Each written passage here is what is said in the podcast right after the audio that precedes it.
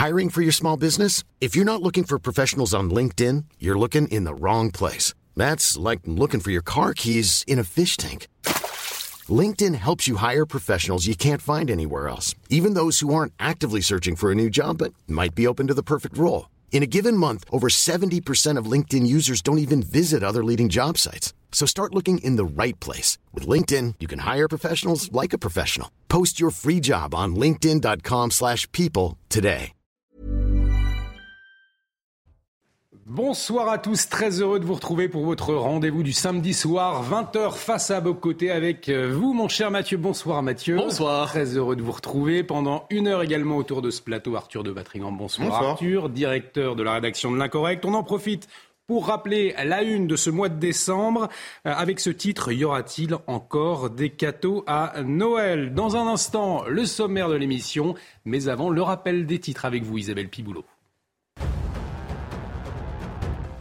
Le risque de coupure d'électricité cet hiver préoccupe, mais Emmanuel Macron se veut rassurant. Pas de panique, assure le président de la République en entretien pour TF1 et LCI au terme de son déplacement aux États-Unis. D'après le chef de l'État, les coupures pourront être évitées si la consommation d'électricité diminue de 10%, selon le plan de sobriété présenté par le gouvernement. La colère gronde chez les contrôleurs SNCF. Le ministre délégué chargé des Transports en appelle à la responsabilité collective pour éviter des grèves de fin d'année. De son côté, la direction de la SNCF envisage de nouvelles rencontres la semaine prochaine avec les syndicats et les contrôleurs qui réclament une meilleure reconnaissance. Pour l'heure, 60% des TGV intercités sont annulés jusqu'à demain soir. Et puis à Sarcelles, dans le Val d'Oise, le collégien de 13 ans, agressé devant son établissement, est désormais hors de danger. Hier, en fin d'après-midi, l'élève de 4e a reçu un coup de couteau à l'abdomen. Il a été opéré à l'hôpital Necker à Paris, alors qu'un suspect a été placé en garde à vue. Enfin, en Iran, les manifestations se poursuivent. Selon le procureur général du pays, la justice et le Parlement travaillent pour revoir la question du port du voile obligatoire. Le mouvement de contestation a déjà fait des centaines de morts depuis le 16 septembre, date à laquelle une jeune kurde iranienne est décédée après son arrestation par la police des mœurs qui lui reprochait de mal porter son voile. Merci Isabelle. Prochain point sur l'actualité, ce sera à 20h30 avec Isabelle Piboulot. Au sommaire, face à Boc-Côté ce soir, retour sur un dialogue marquant et remarqué, publié cette semaine dans la revue Front Populaire, celui entre les deux penseurs Michel Houellebecq et Michel Onfray. Union européenne, Dieu, euthanasie, immigration, transhumanisme, le thème de la décadence de l'Occident s'impose dans la discussion. Alors, pourquoi cet échange? Eh bien, il détonne. L'analyse de Mathieu Boc-Côté tout de suite. Les eurodéputés macronistes en marche pour lutter contre l'extrême droite. Un colloque était organisé jeudi au Parlement européen avec la volonté de reconstruire un cordon sanitaire. Alors pourquoi cette stratégie et est-ce qu'elle fragilise la démocratie? L'avis de Mathieu Boccoté dans cette émission. Et votre invité, Mathieu, la philosophe Chantal Delsol, elle publie La fin de la chrétienté, c'est aux éditions du Cerf, alors que les églises deviennent de plus en plus des musées pour touristes. Quel avenir pour le christianisme Quelles conséquences pour la France et pour l'Europe? Un échange à suivre en deuxième partie. Face à Boccoté, c'est parti.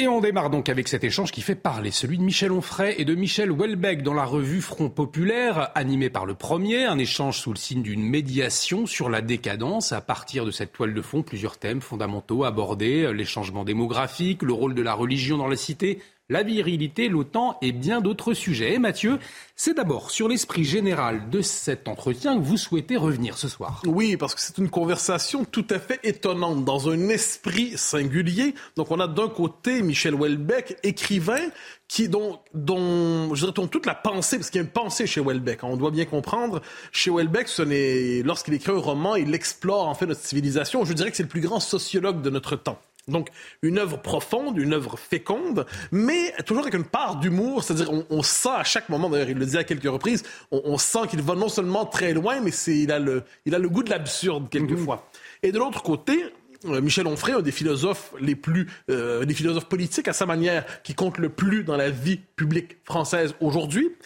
Et les deux se mettent à table. Et j'utilise cette formule parce que je crois qu'une partie de la conversation d'ailleurs se passe à table. Donc nous ne sommes pas devant un échange en colloque entre un écrivain et un philosophe qui disserterait devant un public de gens tout à fait sages et disciplinés. Mhm. C'est une conversation qui, l'on croit, on fait au banquet. On voit deux hommes qui librement parlent, font du coq à l'âne, se permettent d'aborder un sujet, ils en abordent un autre, ils font une blague ici, ils font une blague là, ils deviennent très sérieux. Mais surtout, c'est une conversation, et je pense que c'est la, la première chose à dire, d'une liberté absolue. Alors, trop souvent, la vie intellectuelle en France ou ailleurs est commandée par un système d'inhibition. Chacun pense des choses et ensuite se demande ce qu'il peut dire en fonction de son positionnement social. Et dans cette conversation, manifestement, telle n'est pas la préoccupation ni de l'un ni de l'autre. Leur souci, c'est justement de pousser leur réflexion, probablement quelquefois plus loin que leur propre réflexion elle-même. Ils explorent. quand on explore intellectuellement, on va quelquefois plus loin que sa propre pensée avant d'y revenir pour la formuler de manière plus construite. Donc c'est une conversation passionnante. Autour d'un thème, vous l'avez dit, la décadence. Alors décadence, c'est un gros mot. C'est un gros mot depuis longtemps parce qu'on a voulu nous faire croire, en fait, tous les gardiens autorisés de la parole, en fait, tous les gardiens euh, consacrés de la parole autorisée vous nous avez dit, parler de décadence, c'est un marqueur d'extrême droite, comme d'habitude. Mhm. Donc, il suffisait d'aborder ce thème pour être classé à l'extrême droite. Et pour, bon, qu'est-ce qu'il y avait derrière ça? Il y avait une volonté, évidemment, de censurer toute réflexion sur les mutations de notre temps, des mutations, donc euh, changement, on pourrait dire des transformations démographiques, la perte de la foi, l'effondrement de l'Église, les transformations de la famille, un individualisme qui dévore tout, la perte de pouvoir, le fait que l'histoire, aujourd'hui, le cœur du monde n'est peut-être plus en Europe et se déplace vers l'Asie. Mhm. Et là, chaque fois qu'on avait une réflexion critique sur ces évolutions qui étaient en fait des régressions, on nous disait Décadence, c'est pas permis, c'est l'extrême droite. En fait, le monde change, tout simplement. Le monde change, et puisqu'il change, il a toujours changé. Cessez de pleurer, et on nous fait toujours le coup en nous disant, vous savez, autant de Platon et ensuite autant de Saint Thomas, déjà on se plaignait du fait que le monde était en décadence. Donc acceptons sereinement l'évolution des temps. Cessons de pleurer le monde qui disparaît. Cessons de lutter contre le monde qui mmh. vient. Et là, les deux nous disent, non, non, non, non. Et Onfray et Welbeck, chacun à leur manière, nous disent, le monde qui vient sera pire que celui qui est, que nous avions. C'est-à-dire que c'est une chute. Alors, c'est pas la chute, c'est majuscule, mais c'est une chute. Aujourd'hui, nous perdons quelque chose et nous qui, je pense qu'on est très nombreux, on en parlait il y a deux semaines ici avec Éric Zemmour, mm-hmm. quand on demande quelquefois est-ce qu'on n'a pas l'impression d'être les derniers Romains. Moi, je pense que un sentiment qui nous habite tous de temps en temps, c'est de chercher à faire tenir d'une manière ou de l'autre une civilisation qui se défait avec cette idée qu'elle ne doit pas tomber, quelque chose doit en être préservé. Mais les deux nous disent la suite ne sera pas agréable. La suite sera probablement désastreuse. Reste à voir dans quelle mesure il verse ensuite dans le désespoir. Donc les thèmes, je l'ai dit, effondrement euh, de la puissance, changement démographique, mm-hmm. euh, les interdits anthropologiques qui, qui s'effondrent, dis-je, les uns après les autres, J'ajouterais aussi une vie sociale de plus en plus artificielle. Ça, c'est mon petit ajout à leur réflexion. J'y reviendrai. Un monde qui abolit le masculin, le féminin, qui abolit toutes les identités. Un monde d'artifice, un monde de carton-pâte. Un monde qui modifie le sens des mots pour ne pas nommer les choses. Eh bien, un nouveau monde émerge. L'un craint l'islam, surtout, c'est Michel Houellebecq. L'autre craint le transhumanisme, euh, c'est euh, Michel Onfray. Les deux semblent croire à travers tout ça que la question de la religion, néanmoins, ressurgit dans la cité. Donc, c'est une réflexion tout à fait euh, passionnante qu'il vaut la peine de placer au cœur du débat, quitte à ce qu'ensuite on soit d'accord ou pas avec telle ou telle thèse. Vous parlez de religion. Michel Houellebecq, d'ailleurs, fait de la religion un thème central hein, de, de, ses interventions. Absolument. Et moi, ça m'a frappé. Donc, il y a chez Houellebecq une réflexion à la fois sur le rôle de la religion dans la cité, aussi sur le rôle du catholicisme dans la construction de la civilisation occidentale. Et c'est présent là, mais c'est aussi présent dans son œuvre ici et là. Et là, c'est et, Onfray lui-même, qui n'est pas un croyant, c'est le moins qu'on puisse dire, Onfray et Welbeck reconnaissent le fait qu'une société s'organise toujours au moins partiellement autour d'une transcendance culturellement organisée que l'on nomme religion. Or, les modernes, depuis, on pourrait dire depuis deux siècles, mais plus encore depuis 50, 60 ans, les modernes ont eu la tentation de croire que la religion n'était pas, euh, ne répondait pas à des besoins fondamentaux de l'âme humaine, pour reprendre la formule exagérément citée de Simone Veil. Les, la religion était un stade antérieur de l'histoire humaine, mm-hmm. dont la modernité allait permettre, on allait pouvoir s'en débarrasser, s'en délivrer. C'était terminé. Hein, la religion, c'était hier, et demain, il y aura autre chose, mais nous serons délivrés justement des dieux, nous serons délivrés de la transcendance. Or, ce qu'ils nous disent les deux, c'est que non, le besoin religieux, l'aspiration religieuse structure l'âme humaine, la commande. Il y a des rituels dans l'existence du, de la naissance au mariage, euh, au dernier jour. Et là, autrement dit, on a presque oublié, plus encore depuis 50 ans, que l'être humain est une créature fragile, finie, mm-hmm. qui se questionne sans cesse sur ses fins dernières, sur sa mortalité, sur le sens de tout cela. Et l'effondrement des structures religieuses, en fait, que l'on soit croyant ou non, a des effets sur l'organisation sociale. Et aujourd'hui, aujourd'hui, on le voit, il y a des effets probablement de, délitement de l'organisation sociale. Réflexion de plus, soit dit en passant, sur Welbeck, qui nous dit la question aujourd'hui, parce qu'il y a une conception sur notre, il y a des effets sur notre conception de l'être humain. Il nous dit l'euthanasie, c'est la grande question qui vient. Je serai en dissidence avec ma propre civilisation si nous acceptons l'euthanasie. Pour lui, c'est un point de rupture. Onfray répond en disant Je suis en désaccord avec vous. Pour moi, le prolongement de la vie, la souffrance psychique, tout ça, fait en sorte qu'il est plus réservé sur le point de vue de, de Welbeck. Mais les deux nous disent que la question de l'euthanasie ne peut pas être traitée comme une simple question de technique de mourir dans la dignité, comme on dit. C'est une question fondamentale. Alors, encore une fois, c'est intéressant. J'ajoute qu'on ferait, on le voit tout au long du texte euh, et ailleurs dans d'autres de ses écrits, il est tenté, moi je le crois tenté par la conversion. Il n'ira jamais jusqu'au bout. J'en suis convaincu pour différentes raisons, mais c'est une question qui le hante, ou si elle ne la hante pas, elle le traverse, et on le voit dans ce texte. Avant de vous entendre, Arthur, qu'est-ce que vous retenez euh, finalement, euh, Mathieu, de, de cet échange? Alors, une réflexion sur la nature du politique, étrangement. Si on considère que notre monde est effectivement décadent, pour reprendre la formule, mhm. la formule est forte, si on croit que globalement tout pourrait s'effondrer, ben la politique doit changer d'objet. La politique ne peut plus être simplement la gestion tranquille des jours ordinaires. La politique doit avoir un, un investissement affectif, émotionnel de l'imaginaire. Le politique doit désormais non plus organiser la cité mais sauver la cité. Elle doit sauver la possibilité même de la cité. Donc là que l'on parle justement, on y revient, de démographie, du rapport à l'État, du rapport à la puissance, de la culture commune, eh bien, le politique doit se permettre mentalement des choses qu'il croit inimaginables en ce moment. Et ça, ça veut dire, autrement dit, que le politique ne peut plus être strictement libéral, bien qu'il doit l'être aussi. Il doit se demander de... C'est la question du salut public, en fait, qui se mmh. pose. Détachons-la du contexte de la Révolution, mais l'idée du salut de la patrie, c'est une idée qui revient aujourd'hui. J'ajouterais deux petites choses. Euh, dans cette définition de la décadence, j'ajouterais une chose aussi, c'est une époque aujourd'hui qui se vit sous le signe de la revanche globale. Hein. C'est la revanche de ce qu'on pourrait appeler certaines minorités haineuses. Donc, par minorité, j'entends pas les minorités, mais ceux qui prétendent parler en leur nom le sentiment que l'Occident doit tomber, que l'Occident fait tellement de mal qu'il faut le piétiner. On le voit dans les musées aujourd'hui, on le voit même de mon côté de l'Atlantique. Hein. On dit un musée, ça ne doit plus mettre en scène la beauté du monde. Il faut décoloniser le musée, le déconstruire, parce que derrière la beauté de l'art et de la culture, il y avait la suprématie blanche et ainsi de suite. Donc il y a quelque chose aujourd'hui, une puissance nihiliste dans notre monde J'ajouterais quant à moi à cette réflexion que notre époque est non seulement avec la décadence, mais la tentation totalitaire qui revient. Ça, je pense qu'il faut y revenir, ça me semble fondamental. Une tentation totalitaire hante de nouveau l'Occident, avec des entreprises de reconditionnement des esprits, de manipulation du sens des mots, de restriction des libertés. C'est assez grave quand même. Alors, devant cela, ben, certains veulent résister par la politique, pour certains, c'est le populisme. Pour d'autres, c'est le national-conservatisme. D'autres veulent résister sur le mode individuel en disant je ne me laisserai pas engloutir par ce monde qui tombe. C'est la résistance par l'esthétique ou la résistance par la foi ou la spiritualité. D'une manière ou de l'autre, il faut simplement dire une chose. Quand le monde s'effondre, nous ne sommes pas extérieurs à, à cet effondrement. Nous nous effondrons avec lui. Arthur, on vient d'entendre donc l'analyse de Mathieu Boccoté après la lecture euh, du dialogue entre Michel Onfray et Michel Houellebecq, on le rappelle dans la, revue, Front Populaire. Qu'est-ce que vous retenez, vous, de cet échange entre ces deux penseurs? Bah, On se dit euh, que Michel Houellebecq se fait euh, bien trop rare, ou alors que les autres, les artistes, qui n'ont d'ailleurs pour la plupart qu'un statut, une légitimité obtenue, on ne sait pas trop comment, sont peut-être un peu trop présents.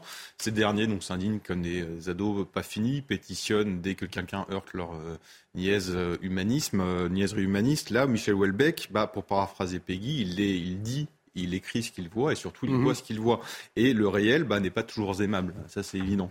Et quand on referme les pages de cet entretien, il y en a une quarantaine, hein, donc vous en avez pour votre argent, bah, on se dit à la fois que Michel Houellebecq est affreusement complexant, parce qu'il arrive à dire en trois mots ce que nous autres tentons d'expliquer en dix phrases, en risquant chaque fois une luxation à force de contentionner. Euh, mais c'est là peut-être le génie de l'écrivain, justement. Euh, deuxième chose, on se dit qu'il est bougrement revigorant, et à tel point que je pense qu'il pourrait même ragaillardir un eunuque. Et la troisième raison, c'est qu'on oublie souvent, c'est qu'il est quand même une broderie euh, merveilleuse, Michel mmh. Houellebecq. Et donc on est d'autant plus agacé quand on se rappelle ce braquage du prix Nobel de littérature qu'il a échappé à notre Michel National. Mais bon, en même temps, j'ai envie de dire euh, qu'attendent un jury suédois dont les seuls textes qu'ils emportent, qu'ils exportent, qu'ils traduisent à travers le monde, c'est un mode d'emploi pour monter une bibliothèque. C'est comme si vous créez un prix Nobel de cinéma et que vous demandez à Romain Goupil ou euh, Laura Adler d'être dans le jury. Bref, si on revient à l'entretien, euh, tout y passe, rien n'est épargné, christianisme, immigration, islam ou wokisme. En gros, c'est une radiographie brillante, passionnante de notre décadence. Avec Michel Houellebecq, on passe de Pif Gadget au Seigneur des Anneaux euh, à Joseph de Maistre. Bon, voilà, il désarçonne, c'est euh, comme tous les grands, il y a cette espèce de simplicité des grands. C'est, en fait, on a l'impression que c'est un enfant qui aurait grandi par mégarde. Et donc dedans, vous l'avez souvent, il est souvent timide, souvent espiègle, mais le plus souvent, il est foudroyant et spirituel. Et à la différence de ses pères, justement, il ne parle pas d'un monde passé ou fantasmé, ni d'un monde qu'on voudrait nous faire changer malgré nous. Il parle du monde qu'on vit tel qu'il est avec humour, avec gravité, avec profondeur. Et on dit souvent que c'est un prophète. Moi, je pense que c'est pas un prophète. Je pense qu'il a juste une vue sans filtre idéologique, avec une vue peut-être plus rapide que les autres. Et justement, je pense que le seul moyen de limiter cette chute qui semble inévitable quand on finit l'entretien, ce serait de l'écouter davantage et de le lire encore plus. En tout cas, Arthur, vous avez fait preuve d'humour comme Michel Houellebecq hein, euh, ce soir. On a vu euh, Mathieu a bien rigolé. Vous disiez, Mathieu, euh, au début de votre premier édito, que la question de la décadence fut un temps presque impossible de prendre au sérieux, euh, tant elle semblait être marquée à l'extrême droite. Eh bien, aujourd'hui, la question de l'extrême droite, elle est aussi au cœur euh, des préoccupations du parti présidentiel, puisque jeudi dernier, les eurodéputés macronistes ont organisé un colloque, un colloque qui s'appelait Non à l'extrême droite. L'objectif déclaré, c'est de reconstruire le cordon sanitaire autour de ce qu'ils appellent l'extrême droite. Et c'est sur cette ambition déclarée que vous souhaitez également revenir dans votre deuxième édito, Mathieu. Oui, parce que ce, colloque qui a eu lieu nous en dit beaucoup, en fait, sur la fonction du terme extrême droite dans la vie politique. Hmm. Le mot extrême droite, il faut le dire et le redire parce que c'est fondamental. Ne réfère pas à une tradition politique, un mouvement de pensée identifié, identifiable et qui s'auto-définirait ainsi. Le mot extrême droite, c'est la catégorie repoussoire utilisée, parce que le régime diversitaire, appelons ça comme ça, on pourrait dire la modernité radicale. Le mot extrême droite, c'est le mot repoussoir pour désigner l'infréquentable du moment. Et selon les pays, vous allez avoir une chose ou son contraire dans l'extrême droite. Vous allez avoir soit les ultralibéraux, soit des, catholiques traditionnalistes, vous allez avoir des populistes, vous allez avoir des sociodémocrates nationalistes, vous, allez, vous pouvez avoir de tout finalement là-dedans. La catégorie sert à désigner l'infréquentable et surtout à infréquentabiliser ceux à qui on la colle. C'est un marqueur d'infréquentabilité. Ça nous rappelle que le politique ne peut pas faire l'économie du paria et de l'ostracisme. Ce qui est paradoxal, c'est que ce sont les grands défenseurs de la démocratie, du pluralisme et de l'ouverture que sont, euh, appelons ça, l'extrême centre. Euh, macroniste, euh, pour reprendre la formule utilisée par le président lui-même, qui se permettent aujourd'hui de stigmatiser, de vouloir marquer. Alors, dans ce colloque, qu'est-ce qu'on nous dit? Il y a cinq grands thèmes. J'y vais dans l'ordre. Refuser la normalisation de l'extrême droite. Je cherche encore la définition. Consolider nos libertés et droits fondamentaux. On me présente qu'on me dise qui est contre. Dénoncer les ingérences étrangères. Ça va de soi.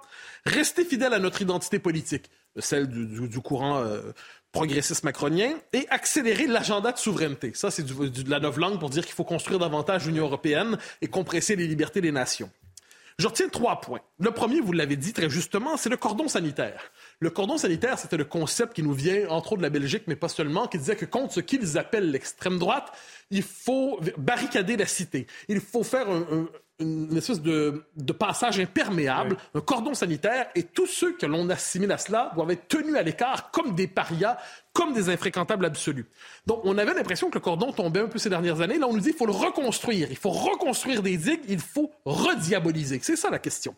Deuxième élément, on nous dit aussi, et ça c'est intéressant, qu'il faut appliquer la notion d'extrême droite, non seulement aux partis de la catégorie RN, mais aussi aux partis nationaux conservateurs européens. Donc là, autrement dit, ce que nous disent les, les eurodéputés en question, c'est que la définition de l'extrême droite est trop limitée selon eux. Il faut aussi y intégrer tous les conservateurs déclarés. Et ça nous rappelle une chose, c'est qu'est-ce que l'extrême droite pour la gauche? C'est hmm. toute droite qui n'accepte pas d'évoluer dans le périmètre de respectabilité fixé par la gauche. Qu'est-ce que l'extrême droite? Dans leur esprit, c'est simplement une droite qui ne se couche pas devant la gauche et qui ne s'aplatit pas quand on l'insulte. Troisième élément, je le note, conditionner les fonds européens au respect de l'idéologie européenne, je le dis à ma manière. Autrement dit, un État qui mènerait une autre politique que la politique euh, portée par l'Union européenne doit être finalement matée sur le mode de la révolte intérieure. Ça nous rappelle la dimension impériale de l'Union européenne. Quelques dernières réflexions. Oui On nous dit, c'est assez drôle, qu'il faut, euh, quand on critique l'extrême droite, il faut refuser l'essentialisation de l'adversaire. Mais qu'est-ce qu'ils font s'ils n'essentialisent pas toute une catégorie de la population, comme si elle était marquée du sceau de la bête, du sceau du diable. Hein? Vous êtes marqué par l'extrême droite, à jamais vous serez sulfureux et nauséabond. Euh, l'autoritarisme, je pense une autre chose qu'il faut noter, l'autoritarisme de ces gens qui veulent sans cesse restreindre le périmètre de la parole acceptable. Euh, une volonté d'exclure du débat public ceux qui pensent mal. Et finalement, je note, bien que ce ne soit pas dit aussi clairement, que pour eux, l'adhésion non seulement à l'Europe, mais à la construction européenne dans son évolution est nécessaire pour ne pas se faire extrême droitiser. Euh, et, donc, on voit à travers cela qu'est-ce qui se passe? C'est une volonté de resserrer le régime autour de ses partisans les plus ardents et de diaboliser tous ceux qui n'applaudissent pas la marche de, l'histoire. Mais au vu des, évolutions politiques, notamment en Europe de ces euh, derniers mois, est-ce que cette stratégie du cordon sanitaire, finalement, c'est pas terminé?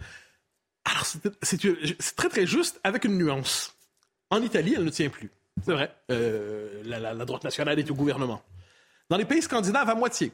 En Suède, mais aussi il y a plus longtemps au Danemark, la droite nationale soutenait le gouvernement sans y participer. Donc là, on va le voir en Suède, c'est ce qui va se passer.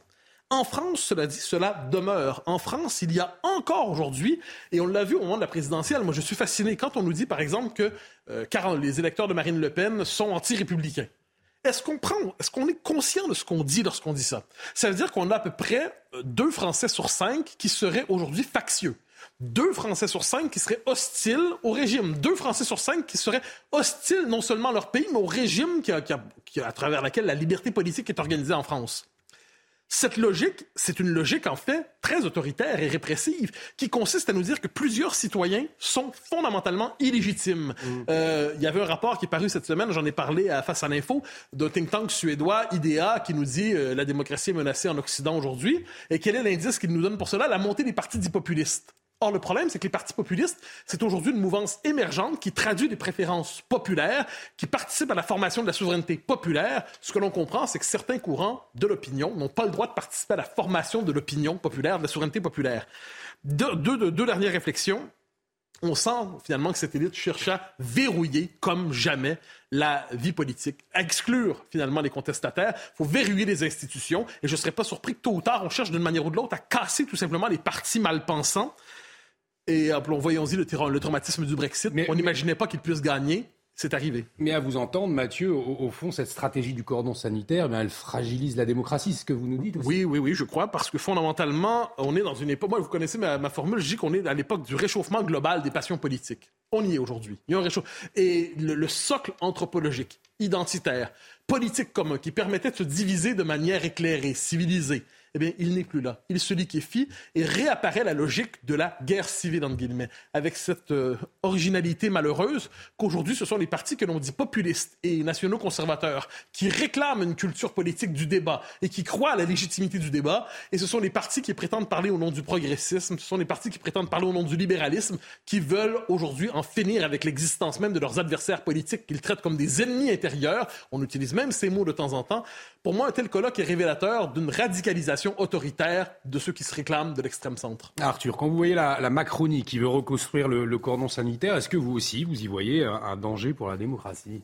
À fort reconnaître qu'ils ont sens des priorités. Ils ont cette hauteur de vue euh, qui rappelle au petit peuple, euh, c'est débile, qu'il y a des vrais sujets, des sujets importants. Euh, bien plus que la question de s'habiller comme des Inuits parce qu'on va plus avoir de chauffage, ou alors de flipper de se faire opérer d'une appendicite et la petite cuillère dans un hall de gare parce que nos hôpitaux sont à poil. et surtout, il faut n'allez pas leur casser les oreilles avec l'agression sexuelle de votre petite sœur par un clandé qui est sous une QTF ou de votre prof qui ne sort plus sans gilet pare-balles ou même homme de médiéval de peur de se faire tronçonner par un islamiste ou de votre grand-mère qui s'est fait tabasser pour 10 balles par euh, des ados qui sont euh, pas assez mûrs pour aller en prison mais suffisamment grands pour pouvoir changer de sexe sans problème. Le vrai sujet, il faut le dire, c'est l'extrême droite. Voilà. Il le dit, il l'affirme, c'est très bien. Euh, Mathieu posait la définition, c'est quoi l'extrême droite? Mais le fait simplement de vous poser cette question, faites-vous un asie, vous posez la question, c'est que vous en êtes forcément. Donc donc le plan de bataille, bah, le cordon sanitaire, c'est la base. Hein. On l'a déjà essayé avant, on va, continuer à l'essayer. C'est en gros, au nom de la démocratie, eh ben, vous n'allez pas parler avec un élu d'extrême droite, vous n'allez pas une manifestation contre la faim avec un élu d'extrême droite, et surtout, vous n'allez pas voter un texte, même si vous êtes d'accord, avec un élu d'extrême droite. Euh, sur les ingérences étrangères, c'est assez amusant, parce que euh, ça, ça me rappelle un peu, vous savez, le parti de l'étranger. Généralement, c'était plutôt l'extrême droite qui disait ça. Mais là, comme c'est des humanistes, on a le droit. Et puis, c'est toujours amusant de de dénoncer l'ingérence étrangère tout en expliquant que la souveraineté et le nationalisme, ça rappelle les heures sombres. Mais bon, on a le droit parce qu'on est l'incohérence macroniste, on peut le faire. Et puis surtout, ce qui est amusant, c'est qu'il faut surtout ne pas changer, euh, ne rien changer, continuer à imposer notre vision du monde malgré les peuples et contre le peuple. Parce qu'encore une fois, le peuple ne comprend rien. La preuve, c'est qu'il vote extrême droite. Voilà. Donc, ces oeufs sont de manette, ils ont le pognon, ils ont le pouvoir. Et finalement, c'est aussi rassurant que de se retrouver à l'arrière d'une voiture conduite par un borgne épileptique. Merci beaucoup, euh, Arthur. On va marquer une pause, Mathieu, euh, face à Côté. Ça continue, bien évidemment. Dans un instant, la philosophe Chantal Delsol sera avec nous pour un échange passionnant sur la fin de la chrétienté. Restez avec nous sur CNews. De retour sur le plateau de Face à Boccoté, bienvenue si vous nous rejoignez. Dans un instant, Chantal Delsol, l'invité de Mathieu Boccoté, mais avant, euh, le rappel des titres avec vous, Isabelle Piboulot. La réforme des retraites est indispensable, a déclaré Emmanuel Macron. Au micro de TF1 et LCI, le chef de l'État a affirmé que travailler plus longtemps est le seul levier pour faire face aux besoins de financement massifs qui mettent le système par répartition en danger. Pour rappel, les contours de la réforme des retraites seront présentés autour du 15 décembre prochain. Les prix du pétrole russe plafonnés dès lundi après l'accord scellé hier par les pays de l'Union européenne, du G7 et de l'Australie. Le baril devra être vendu à un prix inférieur ou égal à 60 dollars et ça ne plaît pas à Volodymyr Zelensky. Le président ukrainien estime qu'il ne s'agit pas d'une décision sérieuse et suggère un prix deux fois plus bas pour limiter davantage les revenus de Moscou. Et puis un mot de football, Argentine ou Australie, qui rejoindra les Pays-Bas en quart de finale du mondial samedi prochain? Les deux nations se disputent leur précieuse place en ce moment même, alors que, vous le voyez, les Néerlandais se sont imposés plutôt 3-1 face aux États-Unis sur la pelouse du stade international de Khalifa à Doha.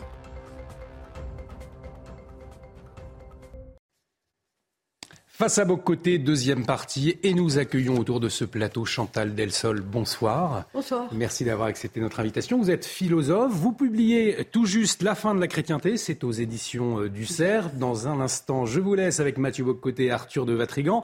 Mais avant, euh, Mathieu, cette question, pourquoi ce soir cette volonté d'inviter Chantal Delsol? Alors, deux raisons. D'abord, Chantal Delsol est une des grandes figures de la philosophie politique française aujourd'hui, euh, je dirais même européenne. Euh, corrigez-moi, mais il y a quelques semaines, il y avait un colloque qui était organisé pour célébrer, en fait, la contribution de Chantal Delsol à la philosophie politique. Je crois que c'était...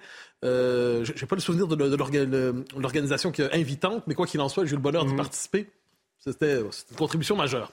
Ensuite, ensuite, nous sommes hantés par la question de la fin aujourd'hui. Fin de l'Occident, fin de la chrétienté, fin de l'Europe, fin de l'État. Et cette question, elle nous hante et elle me hante aussi. Alors, euh, et Chantal Delsol a écrit justement sur la fin de la chrétienté et c'est le thème qui a guidé notre entretien. Chantal Delsol, bonjour. Bonjour. Alors, vous avez écrit donc cet ouvrage, La fin de la chrétienté qui dit fin de la chrétienté pourrait traduire dans son esprit en disant fin de la chrétienté, fin de l'Europe, fin de la chrétienté, fin de l'Occident, fin de la chrétienté, fin de notre civilisation euh, finalement. Est-ce que c'est un trait d'équivalence qu'on peut faire entre ces différentes fins ou la fin de la chrétienté est quelque chose de spécifique par rapport à ces autres fins envisagées c'est un peu une mode d'annoncer la fin de tout. Hein. Euh, Fukuyama a annoncé la fin de l'histoire, ce qui est quand même ahurissant.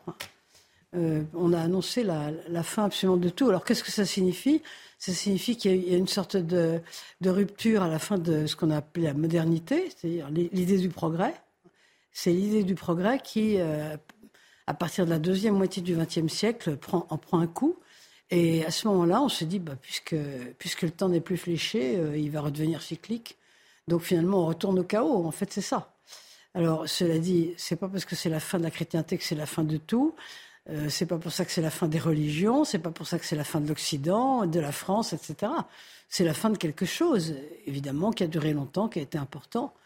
Ça ne veut pas dire que, que tout va s'arrêter pour autant. Et pourtant, il y a dans l'esprit public, mais peut-être est-ce que je me trompe, un effet d'amalgame entre justement, lorsqu'on parle de fin de la chrétienté, on a nommé autrefois l'Europe chrétienté, on a l'impression que ces concepts s'emboîtent les uns les autres et que l'un ne peut pas tomber, donc par exemple la référence à la chrétienté, sans que finalement l'Europe, la France, l'Occident ne tombent au même moment. D'où vient ce sentiment qui existe, je crois, euh, qui fait en sorte que si on identifie finalement ces différentes réalités en, un seul mouvement?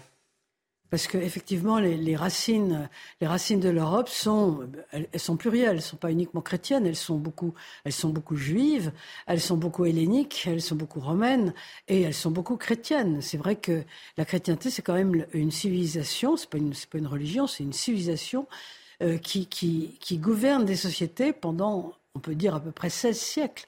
Donc c'est pas rien, même s'il y a effectivement des racines différentes qui se sont agglutinées. Donc on a tendance à à, considérer que l'Occident, euh, voilà, c'est une civilisation chrétienne. Alors, est-ce que ça veut dire que si la chrétienté s'efface, il n'y aura plus d'Occident? Non, certainement pas. L'Occident va prendre un, tournant, il est en train d'ailleurs de prendre un tournant différent et euh, je ne sais pas quel genre de comparaison historique on pourrait prendre. Euh, par exemple, la première Rome et la deuxième Rome. La deuxième Rome qui est Constantinople à partir du 4e, 5e siècle qui devient quelque chose de tout à fait différent, euh, mais avec des, racines quand même qui, qui puisent profondément dans, le même sol. Donc je pense que l'Occident, ça va devenir quelque chose, quelque chose comme ça. Alors, vous nous dites la fin de la chrétienté, ce qui ne veut pas dire la fin du christianisme. Alors, quelle serait la distinction à faire à partir de, entre ces deux, ces deux fins euh, possibles? Mais Le christianisme, c'est la religion. Donc, il y a effectivement un, un affaissement du christianisme en France, mais vous savez, la France est un pays qui est quand même très agnostique. Je ne dirais pas athée, parce que l'athéisme, c'est encore quelque chose de militant, mais la France est un pays agnostique, un peu comme la République tchèque en, Europe. Donc euh, que la religion s'efface ici, bon, c'est une chose. Ça ne veut pas dire qu'elle s'efface partout, d'ailleurs, parce que la, religion chrétienne, beaucoup sous forme évangélique, il faut le dire, mais aussi sous forme catholique, se déploie en Chine, dans certains, dans certains pays. Donc le christianisme, c'est la religion elle-même qui, s'efface beaucoup en France, mais qui, dans d'autres lieux se développe.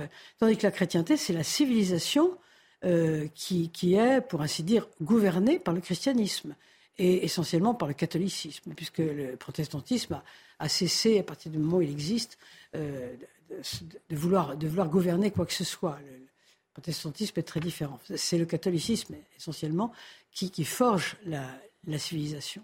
Alors, je reviens sur ce passage. Euh, Benoît XVI s'inquiétait beaucoup de la déchristianisation de l'Europe. Ça, l'inquiétait. C'est un thème qui revient dans sa réflexion. Il dit finalement, il y aura peut-être un noyau qui va conserver, euh, sinon le mythe, à tout le moins l'idéal d'une Europe chrétienne, mais il s'inquiétait de la, de la déchristianisation de l'Europe.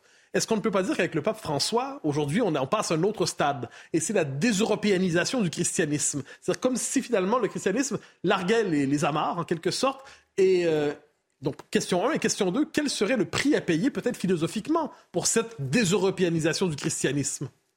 C'est le, prix à payer surtout pour, euh, pour avoir pour la première fois un pape non européen. Et, ça, c'est normal que ça ne se fasse pas impunément. Euh, et bon, c'est très bien que nous ayons un pape non européen, parce qu'après tout, pourquoi avoir éternellement des papes italiens puis des papes européens? Mais évidemment, ça se, je dirais, ça se paye, enfin, entre guillemets. Ça veut dire qu'il faut, l'accepter parce qu'il est, quand même très, très différent de nous. Donc, euh, enfin, ça, ne me paraît pas tragique non plus, du tout. Mais effectivement, il est très différent de Benoît XVI. Benoît XVI, Benoît euh, euh, quand, on est, quand on est allemand au XXe siècle, ça donne une mentalité très différente de celle d'un Argentin. vous voyez, donc c'est normal que tout ça soit différent. Alors, vous venez de dire quelque chose de très important et qui m'a frappé à la lecture de votre, votre essai. Vous nous dites tout cela est réel, tout ça évolue, mais tout ça n'est pas si tragique que ça finalement. Or, peut-être est-ce l'erreur des contemporains, mais on, on a tendance à vivre, à tout le moins ceux qui redoutent fin de la chrétienté, fin de l'Occident, fin de l'Europe, faites la liste, de vivre ça de manière particulièrement tragique. C'est le, le sentiment des contemporains de l'effondrement de quelque chose auquel ils tenaient, auquel ils s'identifiaient profondément. Est-ce qu'il n'y a pas néanmoins quelque chose de tragique avec ce sens, que certains appellent la, possibilité de la décadence, ce que Julien Freund appelait lui-même la décadence en d'autres temps. Est-ce qu'il n'y a pas quelque chose de tragique avec cette fin que vous évoquez? Il y a toujours quelque chose de tragique euh, pour ceux qui, aimaient, euh, qui aiment le christianisme, qui sont chrétiens, qui aimaient la chrétienté, de voir que ça s'efface. Euh, bien sûr, la vie est tragique, les sociétés sont tragiques, l'histoire est tragique. Euh, le, grand tort de, des générations comme les vôtres, c'est souvent de s'imaginer que euh, aujourd'hui nous sommes devant le tragique et avant il n'y en a pas eu. Nous sommes les générations sacrifiées, les générations tragiques. Il ne faut pas avoir d'enfants parce que le monde est tragique, mais le monde a toujours été tragique. Donc euh, ça n'a rien d'extravagant. Je pense qu'il faut, prendre ça avec, le calme des vieilles troupes. Hein. Et il faut surtout pas se mêler d'essayer de, haïr notre temps sous prétexte qu'il n'est plus exactement comme il aurait dû être. Parce que si on, si on déteste son temps, on ne peut pas le, modifier. Donc euh, je pense qu'effectivement, il faut être très calme là-devant. Ce n'est pas, pas non plus euh, un, drame total, je ne crois pas. Mais est-ce qu'en certains moments de l'histoire, ceux qui sont, sont parvenus à agir parce qu'ils étaient habités par ce sentiment de la, décadence. Je pense ici à Churchill, à De Gaulle, à quelques figures comme ça. Est-ce que, est que le fait qu'ils haïssaient une partie de leur temps, qu'ils détestaient une partie de leur temps, ça n'aura pas permis de... Ce Jenny qui détestait certainement ce qu'était son temps sous le visage de l'Union soviétique, est-ce que, ça, est-ce que ça ne permet pas quelquefois ce sentiment de colère contre son temps, ça ne permet pas d'agir et d'infléchir quelquefois la courbe du destin? Si, c'est de la colère, euh, oui, il y a, comme, comme, on dit, des saintes colères. Hein. Mais si c'est de l'indignation qu'on mâche tous les matins au petit déjeuner, je pense que c'est pas bon. Arthur de Vatrigan. Euh, fin de la chrétienté, c'est pas la fin du christianisme. Est-ce que le sacré a disparu en France? Ou est-ce qu'il a été remplacé Mais le, euh, christianisme n'est pas le seul sacré. Hmm loin de là, loin de là. Euh, dans toute société, il y a du sacré. Alors, toutes sortes de sacrés, toutes formes. Chez nous, c'est un sacré transcendant parce que le judéo-christianisme est une religion transcendante. Mais il y a toutes sortes de sacrés qui, qui ne sont pas euh, transcendants, qui sont complètement immanents. Et nous nous, sommes euh, dépêchés, euh, on, le voit aujourd'hui, de remplacer le sacré transcendant, qui s'efface de plus en plus, par d'autres types de sacrés, comme par exemple le sacré écologique. L'écologie est une, est une forme de religion aujourd'hui. C'est une certitude quand on voit qu'elle n'accepte pas qu'on la contredise, ce qui est le propre d'une religion. Si c'était une science comme elle le prétend, elle accepterait les contradicteurs tous les jours. Là, elle ne le fait jamais. Donc euh, c'est vraiment une religion qui, qui, a, qui, a, recréé toutes sortes de, de, sacrés. Là, on le voit là, on le voit euh, dans d'autres lieux, mais il y a du sacré partout, vous savez, dans, dans les sociétés. Il n'y a pas de société sans sacré, ça n'existe pas. Et quand on dit que les woke, le wokisme est une, est une religion, est-ce que vous êtes d'accord avec cette analyse-là? Alors c'est ce que, oui, c'est ce que dit euh, Bon, je, pense que c'est un peu excessif. Je, ne le suivrai pas jusque-là quand même. Je ne pense pas que ça soit une religion. C'est clairement, enfin, on l'a dit, euh, une suite du marxisme. Moi, je dirais euh, un enfant désespéré du marxisme, parce que le marxisme attendait le lendemain qui chante, tandis que les wokistes, ils, ils, désemplissent la mer en permanence. Mais bon, ça ne va, ça ne va nulle part. Hein. Donc, mais je ne dirais pas que c'est une religion religion de substitution, un peu comme avait dit Vogelin pour parler de, effectivement des marxismes. Ben justement, justement, vous dites le sacré est partout, il se déplace, il, peut, euh, il se fixe aujourd'hui dans la religion écolo. Euh, mais on peut reprendre ça à la lumière du XXe siècle. Le XXe siècle a été le siècle des religions politiques. Donc, de transfert de sacré qui s'est opéré des grandes religions euh, historiques, à ça du christianisme, transfert de religion qui s'est opéré dans le communisme, dans le fascisme, dans les totalitarismes, en fait de ce point de vue, je me permets d'être peut-être un peu plus inquiet ou tragique que vous.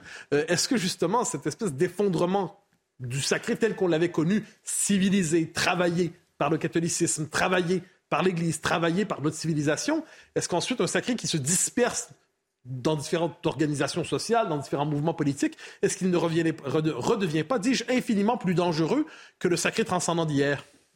Le sacré transcendant a été quand même très dangereux à beaucoup d'époques. Hein. Il faut se souvenir quand même d'un certain nombre d'époques euh, euh, où ce, sacré transcendant a, dominé euh, jusqu'à jusqu'à écraser les corps, les cœurs et les esprits. Hein. Donc, vous savez, la dangerosité, malheureusement, malheureusement, elle est partout. non, ce qui se passe aujourd'hui, c'est qu'on se trouve devant un, très grand nombre de courants assez différents. Bon, je parle de l'écologie, mais on pourrait parler d'autres courants qui se heurtent alors il y a les woke, il y a, bon, euh, qui se heurtent et qui chacun, euh, chacun joue sa, partition. On ne sait pas très bien ce qui va finalement dominer, mettons, dans 50 ans. Je ne suis pas sûr qu'on puisse rester éternellement comme ça dans ce, sorte de melting pot où, tout se mélange, où tout se combat même.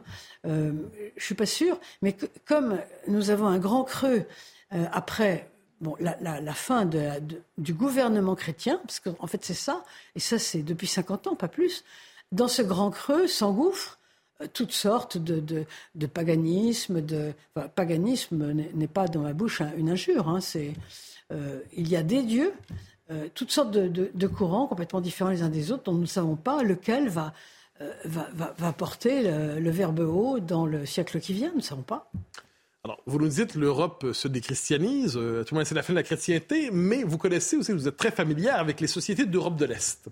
Et est-ce qu'on peut pas dire que de ce point de vue, il y a plus que jamais deux Europes? C'est-à-dire, d'un côté, l'Europe occidentale post-chrétienne, post-nationale, peut-être post-occidentale elle-même, et de l'autre côté, l'Europe de l'Est qui se veut conservatrice ou gardienne de l'Europe d'hier, ou à tout le moins l'ancienne conception de l'Europe, et qui se voit encore comme l'Europe chrétienne. On peut le voir peut-être en Hongrie, en Pologne, dans d'autres pays. Est-ce que de ce point de vue, ce clivage ne construit pas l'Europe d'aujourd'hui? Ben, on, pourrait l'imaginer, mais en fait, je ne suis pas sûr.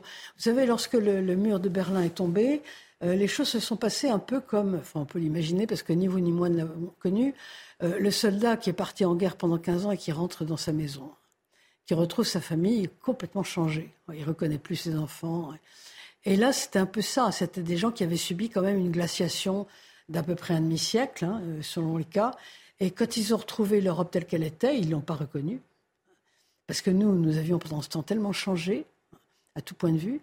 Et, donc, ils pas, euh, beaucoup d'entre eux, pas tous, mais beaucoup d'entre eux n'ont pas accepté ce changement. D'où, des régimes euh, qu'on appelle populistes. Moi, j'aime pas dire ça parce que ça, c'est pour le coup une injure.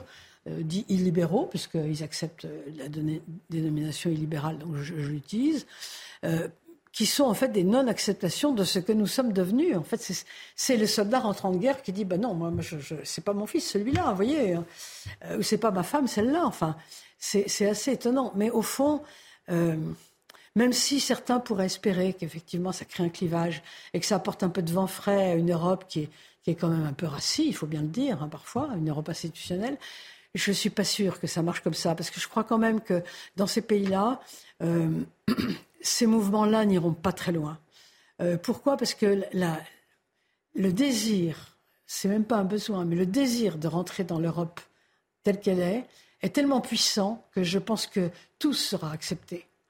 Même si, effectivement, ils disent, ils ont tendance à dire, oui, d'un point de vue sociétal, ils vont beaucoup trop loin. Et puis, ils sont pacifistes. Oui, mais la guerre en Ukraine va les faire réfléchir. Ce qui est vrai, d'ailleurs, ça nous fait réfléchir. Hein.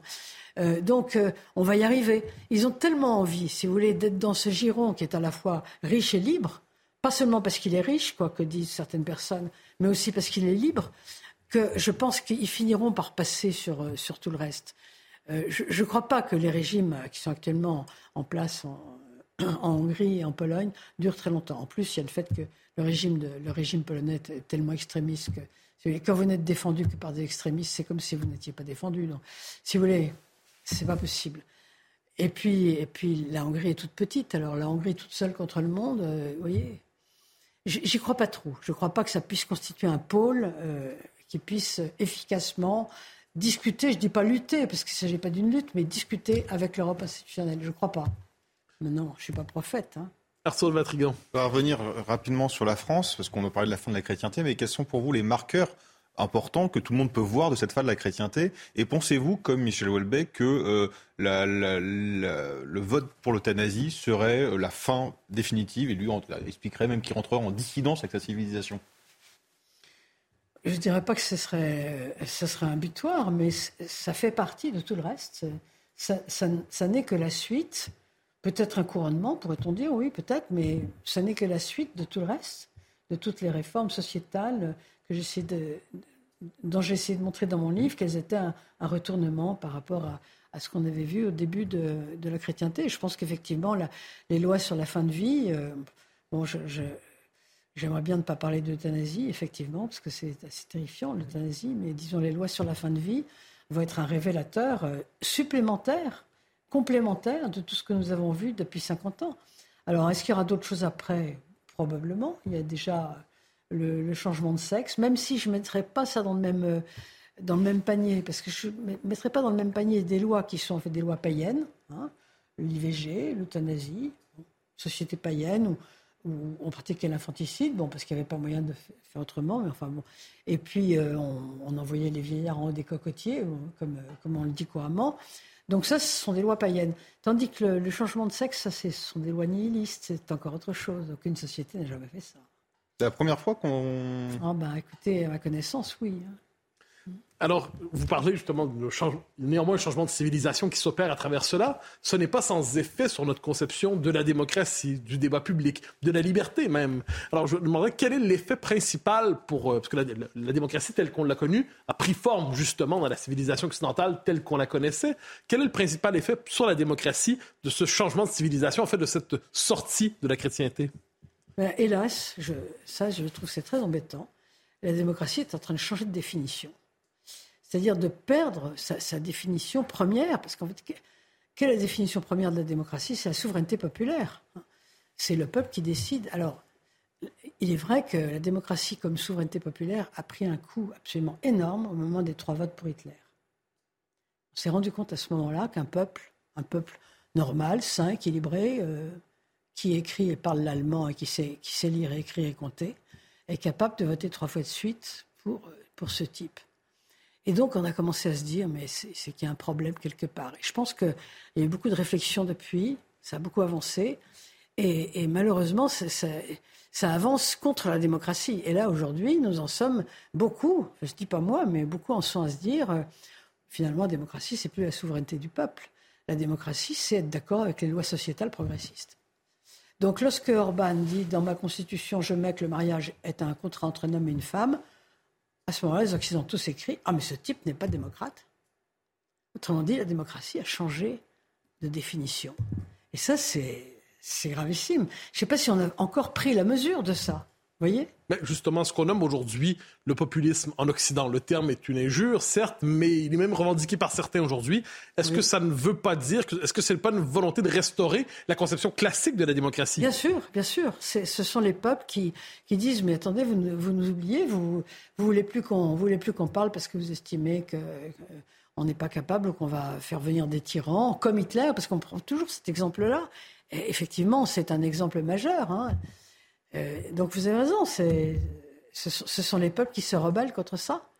Alors, vous refusez d'être tragique, à tout le moins exagérément tragique, en nous disant que l'histoire a toujours été tragique. Est-ce que néanmoins, on peut considérer, il nous reste moins d'une minute, euh, une minute vingt, est-ce qu'on peut considérer qu'il y a un sentiment légitime de perte par rapport euh, au passage du monde que nous avons connu au monde dans lequel il vient? Est-ce que le sentiment d'aplatissement, de perte, est-ce un sentiment légitime ou est-ce finalement le sentiment de toutes les générations qui n'acceptent pas de mourir dans un autre monde que dans lequel ils sont nés? Je pense que c'est le fait de toutes les générations. Euh, bien sûr qu'il y a pertes, mais il y a toujours des pertes. Euh, moi, ça, est-ce que, est que vous croyez, parce que là, vous parlez toujours de la, de la chrétienté, je suppose. Mm-hmm. Euh, est-ce que c'est une perte de, ne plus avoir le pouvoir? Je, pense que peut-être nous deviendrions meilleurs si nous n'avions plus. Donc, je vais jusque-là. Peut-être que je, je, vous parais. Donc, un retour vers le christianisme des origines serait une forme d'émancipation? Peut-être, peut-être. Christianisme d'avant, en fait, d'avant constat, une vérité originelle qui pourrait ressurgir. Bah, peut-être. Donc c'est votre, c'est, votre optimisme aujourd'hui par rapport au destin oui, oui, oui, absolument. Est-ce que c'est un sentiment qui est partagé par plusieurs selon vous? Ah ben, je, ne peux pas vous dire parce que je n'ai pas fait de, de sondage autour de moi. Merci euh, en tout cas Chantal Elsol d'avoir accepté notre invitation ce soir. Je rappelle votre livre La fin de la chrétienté, c'est aux éditions du Cerf. Merci Arthur de Vatrigan, directeur de la rédaction de La Correcte. On vous retrouve demain matin 7h dans la matinale de CNews.